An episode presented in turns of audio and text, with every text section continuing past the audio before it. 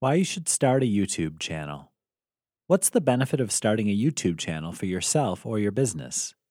Isn't that just the place where people post videos of cute kittens yawning and other fluff? What could possibly be the benefit?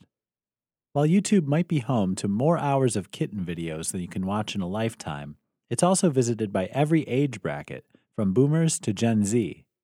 YouTube is making an impact on the way we shop, spend money, and work. Here are a few points to ponder.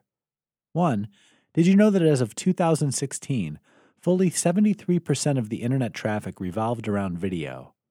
And that number is expected to increase to more than 80% by 2021. Text tools are quickly becoming old and outdated.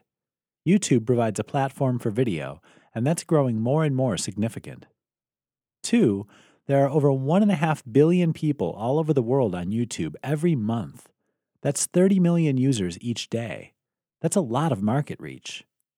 Three, like anything else, your production can be elaborate, Hollywood ready with a big budget, but it doesn't have to be. You don't need a lot of fancy equipment to create content.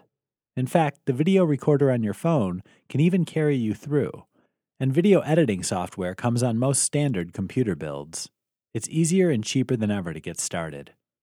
4. Just because it's on YouTube doesn't mean it's going to languish in a corner. YouTube videos are shared and embedded and linked in other media and to other sites. You can add it to your other social media sites, drawing interest to your video and bringing viewers to your channel. 5. Successful YouTube channels can generate income. Enabling ads on your channel can generate a few bucks for every thousand views or so. You probably won't get rich, but a few extra dollars now and again certainly isn't a bad thing. 6. If you're on Facebook and or Twitter, frankly, it's not going to take much to get your followers to hook into your YouTube. But the same is true in reverse.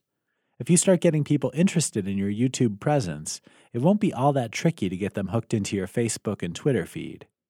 Also, having more than one channel means sharing the audience between them, increasing the revenue capabilities. The fact is, video is the future of the internet, and YouTube is currently the king of internet video. It's easy to start, easy to upload, and easy to tie in to your other online identities.